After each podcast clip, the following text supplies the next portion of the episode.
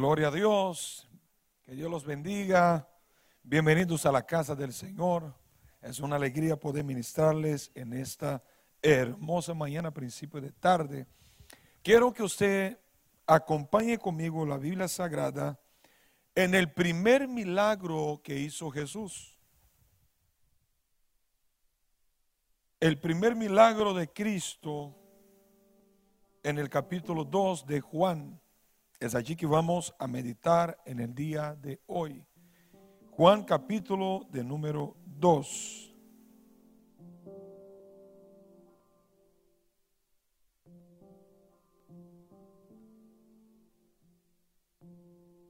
Si me puede facilitar en esta pantalla para así poder leer junto a ustedes.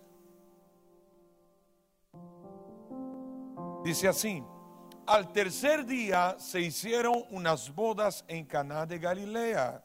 Mira la secuencia del orden en que estaban en las bodas. Mira la secuencia del orden. ¿Quién venía primero? Y estaba allí la madre de Jesús y fue también invitados a las bodas Jesús y sus discípulos. En el orden, ¿quién estaba primero? De acuerdo a lo que hemos leído. La madre de Jesús Jesús y sus discípulos. Acá Jesús no viene primero, acá viene primero la madre de Jesús, luego Jesús y luego los discípulos. Y yo te voy a explicar cómo termina eso. Y faltando el vino, la madre de Jesús le dijo, no tienes vino. Y Jesús le dice, ¿qué tengo contigo, mujer? Aún no ha venido mi hora. Su madre dijo a los que servían, hacer, dijere, y estando allí seis tinajas de piedra de agua, conforme a rito de la purificación de los judíos, en cada uno entraban dos cántaros. Que eso le dijo, llenar las tinajas y las llenaron hasta arriba. Entonces le dijo, sacala ahora y llevarlo al maestro Sala. Y se la llevaron. Cuando el maestro Sala probó el agua hecha vino, sin saber de dónde era, aunque sabían los sirvientes que habían sacado agua, llamó al esposo y dijo, todo buen hombre sirve primero el buen vino y cuando ya han bebido mucho, entonces el vino inferior. Mas tú has reservado el buen vino hasta ahora. Entonces, el principio, este fue el principio de las señales que hizo Jesús en Caná de Galilea y así manifestó su gloria. Y sus discípulos, ¿qué dice ahí? Eso significa que caminaban con Jesús, pero no lo creían. Pero después de esta señal, los discípulos creyeron en él. Después de eso, descender a Cafarnaúm. Ahora ponga atención cómo viene la secuencia. En la primera que hemos leído, la secuencia era la madre de Jesús, Jesús y los discípulos. Jesús estaba en segundo lugar. Ahora ponga atención. Después de esto, descender a Cafarnaúm. ¿Quién? Él, él quién? Jesús, su madre sus hermanos y los discípulos. Cambió el orden, ¿verdad? Ahora te explico eso. Ese texto de la Biblia, donde Jesús convierte el agua en vino, es el texto más leído por los borrachos. Es el que más le gusta de los que le gustan tomar, dice, ese es mi texto favorito. Pero dicho sea de paso que Jesús, al expresar este tremendo milagro en ese día que nadie esperaba, nos deja muchas lecciones y muchas señales.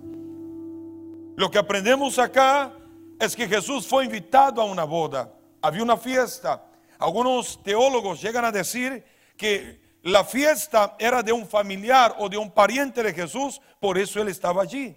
No lo invitaron a Jesús por los milagros que Jesús hacía, porque todavía Jesús no había hecho milagros. Es decir, que Jesús entró en la boda a la invitación de alguien, no por lo que él hacía, sino por quien él era. Y en el orden fue invitado la madre de Jesús, Jesús y los discípulos. Siempre que Jesús esté en segundo lugar, va a comenzar a faltar cosas.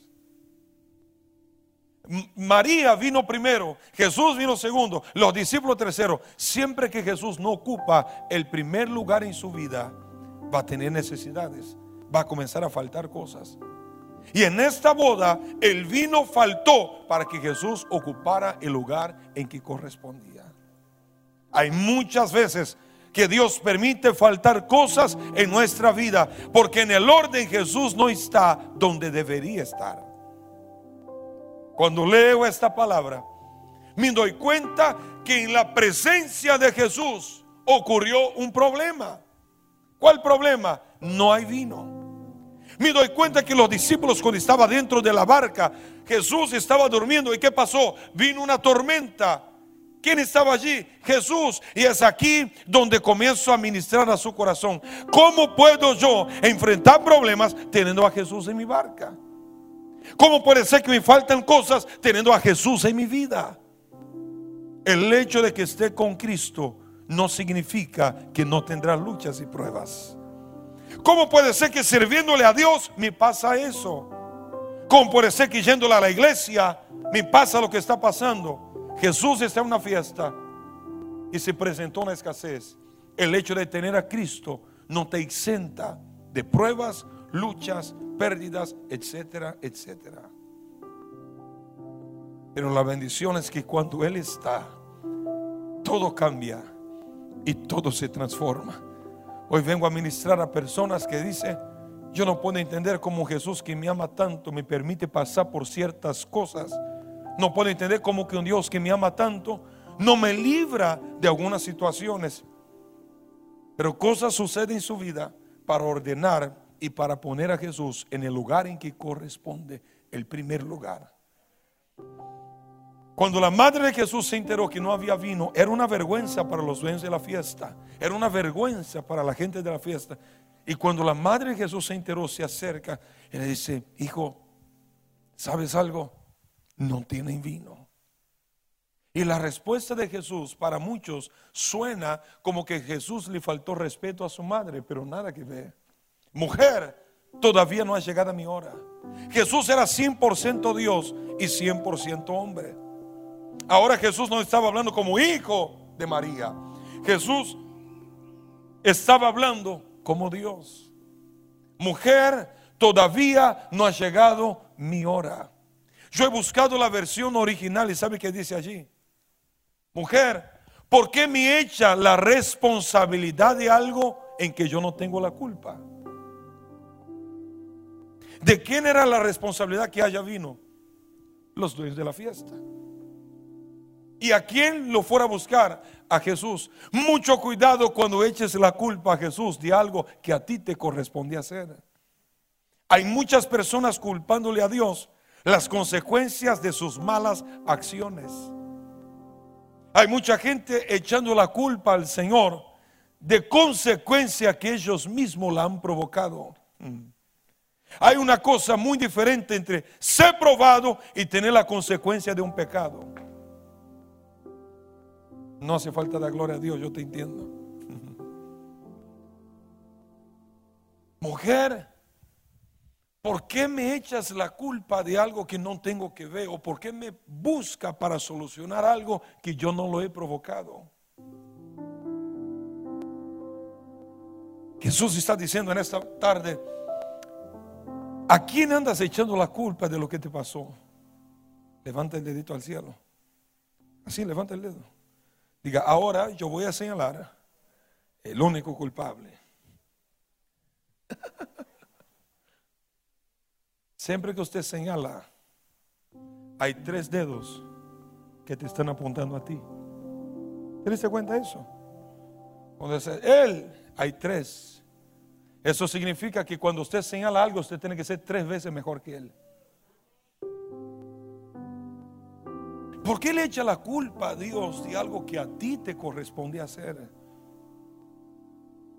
Y a veces nos creemos o nos eh, creemos que estamos en el derecho de responsabilizar a Dios por las cosas que nos pasan. Pero déjame seguir explicando. Cuando la Biblia habla que Jesús recibe esta información Jesús dice, ok, vamos a hacer una cosa. Llene las tinajas de agua. Es decir, si quiere ver un milagro, alguien va a tener que trabajar por él. Si quieren ver un milagro, alguien tendrá que moverse por él. Pregunto, ¿Jesús no podía llenar las tinajas y hacer ya que se aparezca vino? Sí, pero Jesús dijo, no, ok, el milagro lo hago yo, pero ustedes hagan lo que tengan que hacer. Vayan por el agua. Buscar agua para llenar seis tinajas de piedra. Oye, eso era demasiado. Esto significa que para que algunos estén festejando, alguien tendrá que pagar el precio. Para que algunos estén celebrando, alguien tendría que pagar el precio. La fiesta estaba siguiendo, pero alguien estaba trabajando. Di conmigo, mientras algunos celebran, hay otros trabajando. No era una canilla que tenía que abrir y caer agua. Iban al pozo a buscar. No era fácil llenar la sinaja de alguien. Alguien tenía que pagar el precio, echar el balde, levantar con la soga, cargar en el hombro y volver a llenar la sinaja. Es decir, que hay mucha gente disfrutando mientras hay mucha gente que está trabajando. Gloria a Dios. Hay mucha gente disfrutando mientras hay mucha gente que está trabajando. ¿Sabe qué te dice el Señor? Va a valer la pena cada esfuerzo. Va a valer la pena cada sacrificio. Porque tú serás parte de este gran milagro que va a suceder. Mientras hay mucha gente celebrando, tú serás parte de ese gran milagro. Mientras hay alguien que predica, hay un montón que está orando. Mientras hay alguien que está criticando, hay un montón que está ayunando. Dios te invita a ser parte de un milagro. Mientras estaba en la fiesta, había alguien pagando el precio. Siempre va a haber alguien que va a tener que pagar el precio. Es injusto que mientras haya gente bailando, celebrando adentro, yo tengo que estar aquí y agarre agua, y lleve agua, y agarre agua, y lleve agua. Alégrate porque Jesús te está diciendo, hija, quiero que seas parte de un milagro. ¿Sabe por qué había alguien en la fiesta celebrando? Porque había alguien que estaba pagando el precio. La fiesta no dependía de aquellos que estaban bailando. La fiesta dependía de los que estaban llenando las tinajas. Yo sé que parece injusto. Mientras hay gente que no hace nada, hay otros que están haciendo el doble. Y es ahí donde usted ve la diferencia cuando Dios comienza a bendecir. Aleluya. Ponga atención. ¿Qué tenía que hacer los que estaban buscando agua? Caminar, va al pozo y llena, y va al pozo y llena. Agarraron las tinajas, las llenaron de agua y las llenaron hasta arriba. Porque con Dios las cosas de a media no funcionan. Dile a tu vecino, si vas a hacer algo, hazlo bien hecho. Si te piden que haga una cosa, haga la milla extra.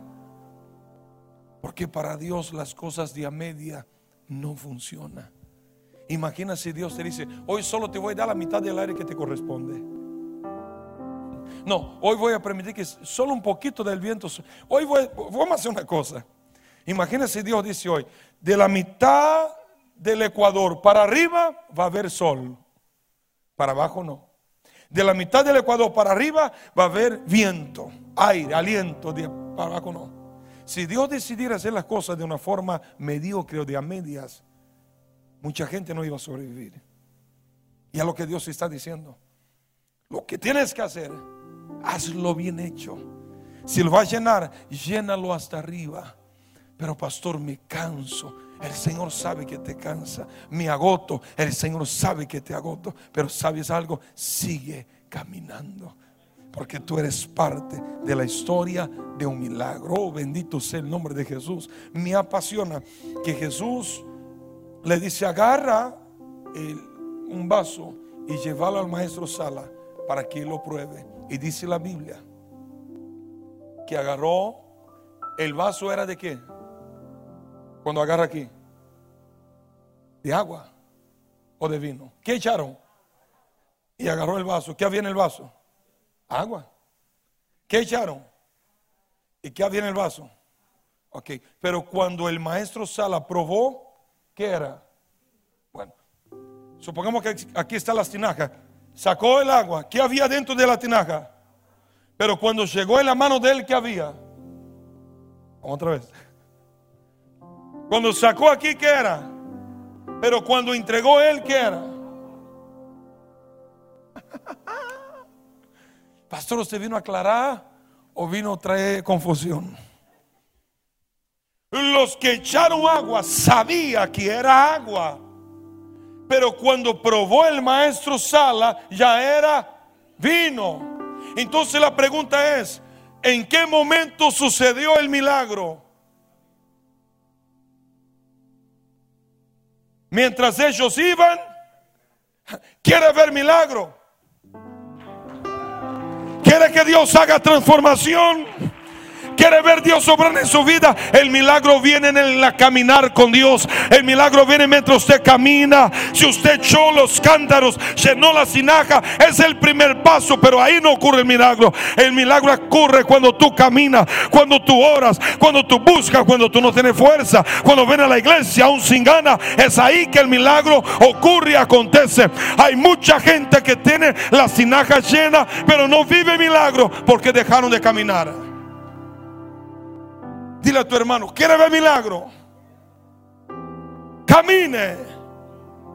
El milagro viene mientras usted camina. El milagro viene mientras usted se desafía a ti mismo. Pero déjame decir, qué difícil es caminar con Dios. Qué difícil es servir a Dios en la casa cuando la gente no entiende cómo entender un Dios que a veces ni nosotros lo entendemos. Cómo hablar de milagro cuando yo necesito uno. ¿Cómo hablar que Dios prospera cuando yo necesito que lo haga? Caminar con Dios no es fácil. Es por eso que yo admiro a Enoch que caminó con Dios 300 años. Y usted con 5 con días ya se siente cansado. Aleluya. Caminar con Dios, yo admiro, yo admiro a Enoch. Porque caminó con Dios no un día, no dos días, no tres días. 300 años. Yo admiro a Noé porque la Biblia dice que Noé anduvo con Dios. Aleluya. En los días en que estamos viviendo, necesitamos gente que camina con Dios. Ay, ay, ay. Es muy diferente conocer a Dios que caminar con Él. Yo te puedo decir, conozco a Donald Trump.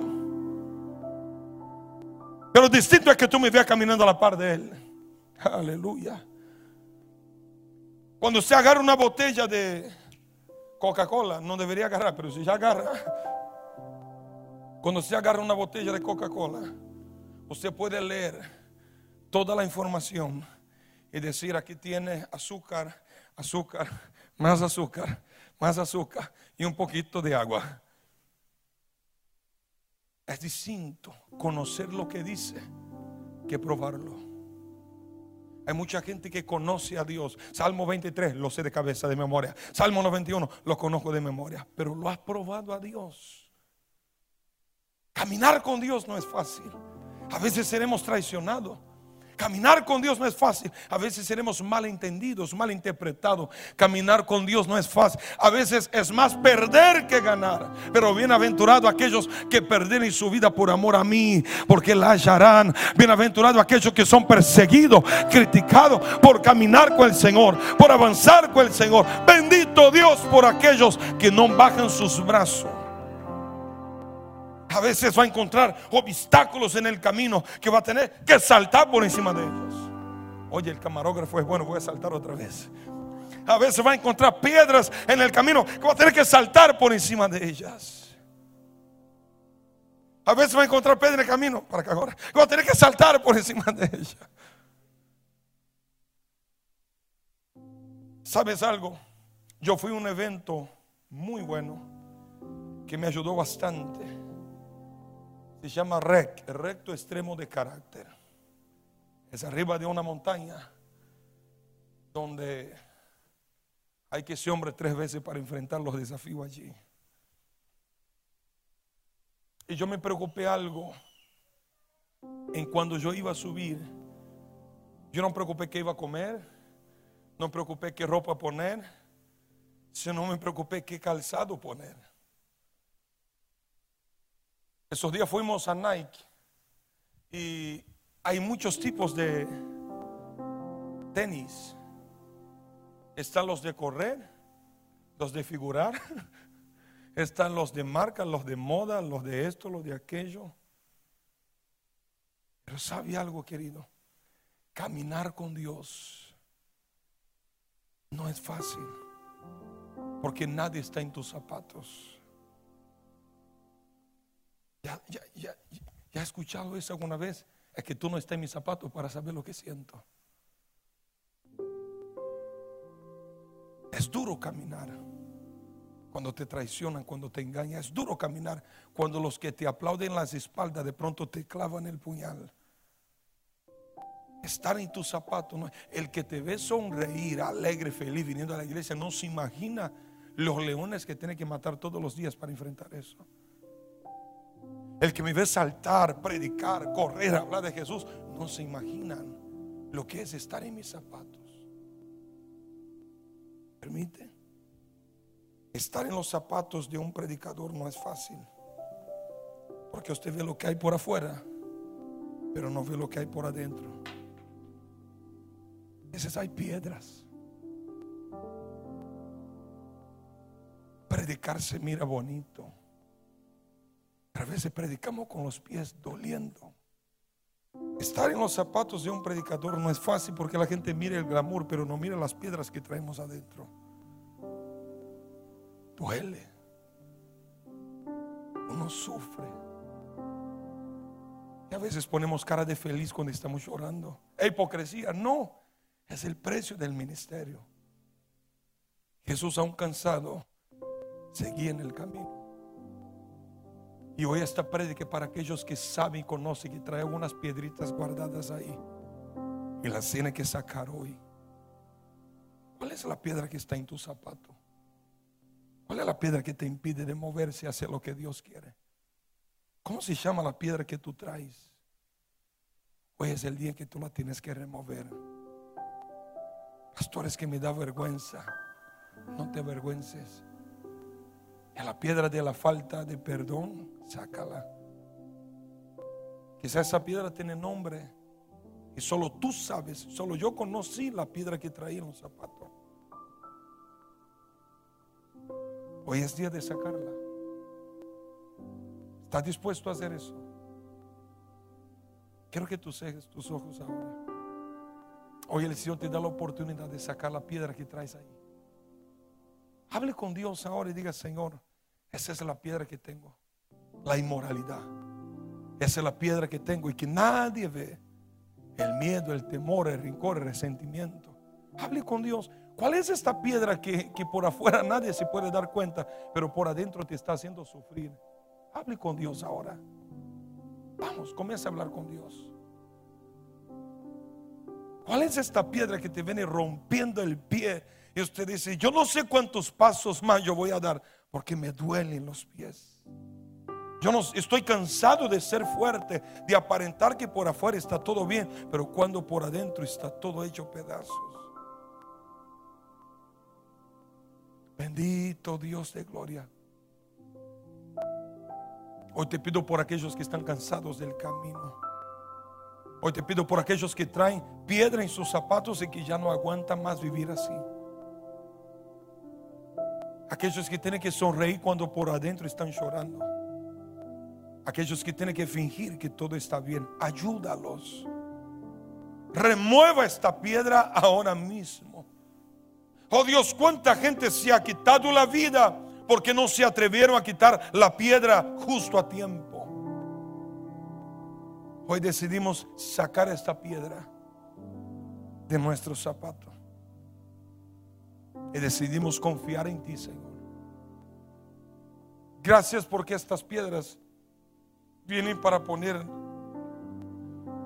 todas las cosas en su debido lugar. Y tú que me estás mirando por el internet ahora, el Señor te, te trajo a esta predica. El Señor te trajo a esta palabra. Ya no más camina de esta forma. Este año tiene que ser distinto para ti. Arranque esta piedra de su vida. Jesús mirando a la gente que estaba en el sepulcro de Lázaro, dijo, quiten la piedra. Quita la piedra que impide tu resurrección. Quita la piedra que te impida vivir. Hoy quita esta piedra.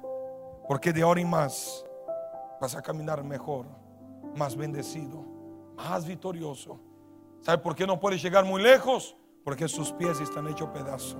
Así que hoy, hoy es el día de arrancar de su vida lo que te está impidiendo de moverse.